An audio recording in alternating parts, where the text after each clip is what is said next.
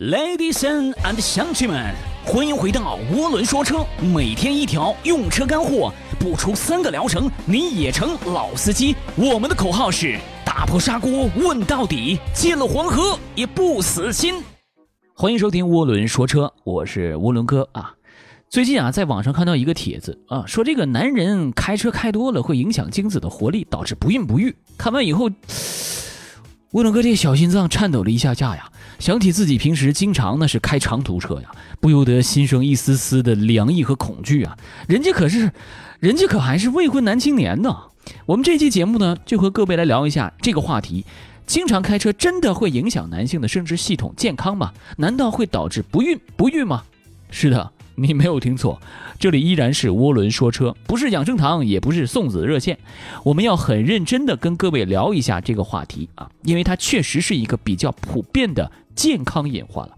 你说这个经常开高速啊、开专车啊、坐代驾的这些朋友们，为了大家的健康着想呢，一定要把这期节目啊认真的听下去啊。就算是你已经是当了爸爸，也要认真的听下去。为什么呢？因为经常开车不仅容易导致生育障碍，还会影响夫妻间的和谐嘛。先来告诉各位，经常开车对于男性司机到底哪里不好啊？主要啊有五个方面。第一方面，长时间坐在驾驶座，睾丸温度会升高啊，主要就是因为不透气，而且这种坐姿啊会使得阴囊静脉回流受阻，增加局部的温度。温度高的容易杀精啊，影响精子的质量，对不对？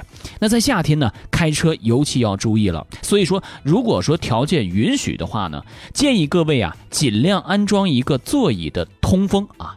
第二个方面，长时间保持一种坐姿，睾丸啊、附睾啊、精索呀，长时间的被挤压，局部的血液循环呢受到了阻碍，容易积累代谢废物，对于精子的制造和存储啊，非常的不利。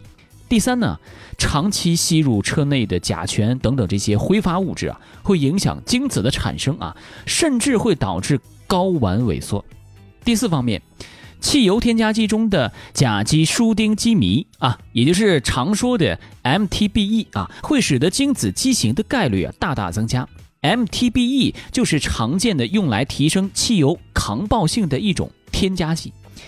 那第五个方面，你长时间开车意味着长时间接触汽车尾气，对不对？那汽车尾气当中的一氧化碳和氮氧化物是男性疾病的重大的诱因了。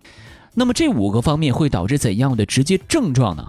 从临床医学的角度来说，会造成弱精症和少精症啊。总之就是精子的质量和数量要大打折扣了。从生活的角度来说啊，经常开车、长时间开车会导致情绪不佳和体力透支啊，也就影响了作战的能力。所以说啊，乌龙哥建议各位。经常开车、长时间开车的男同胞们，一定要注意自己的身体健康，尽量啊戒掉啊抽烟、喝酒这些不良的生活习惯啊，以免啊雪中送炭，呃不，呃雪上加霜啊。那在这里啊，我们给各位呢总结了五条预防的措施啊，让男司机们远离不孕不育，让老婆们笑口常开啊。第一条，控制车内的温度啊。冬天暖风也别开太大了，而且呢，尽量不要开这个座椅的加热啊。夏天呢，为了省油不开空调啊，而且尽量啊配备座椅的通风啊，要给自己的兄弟一个舒适的环境。那第二条呢，不要穿牛仔裤啊等等这些紧身的裤子来开车啊，这样不利于裆部的散热，造成睾丸温度升高。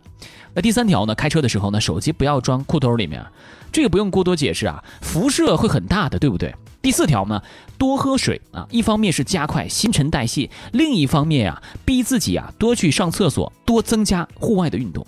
那第五条呢，买一个凉席坐垫啊，避免跟这个座椅，尤其是真皮座椅啊直接接触。当然了，人体的身体素质呢是多方面的影响的啊。除了以上的五点建议啊，希望男司机们能有锻炼身体的一个良好的习惯啊，不要像涡轮哥一样，每次开完长途车都有一种身体被掏空的感觉。好的，以上就是本期节目的全部内容啊！感谢各位的收听，也欢迎各位能够在下一期继续收听《涡轮说车》。车主大大们注意啦！即日起，凡是在三个月内刚提车的新车主，关注“涡轮说车”公众号即可免费领取定制碳包一组哦，还包邮。关注一下又不会怀孕，哼！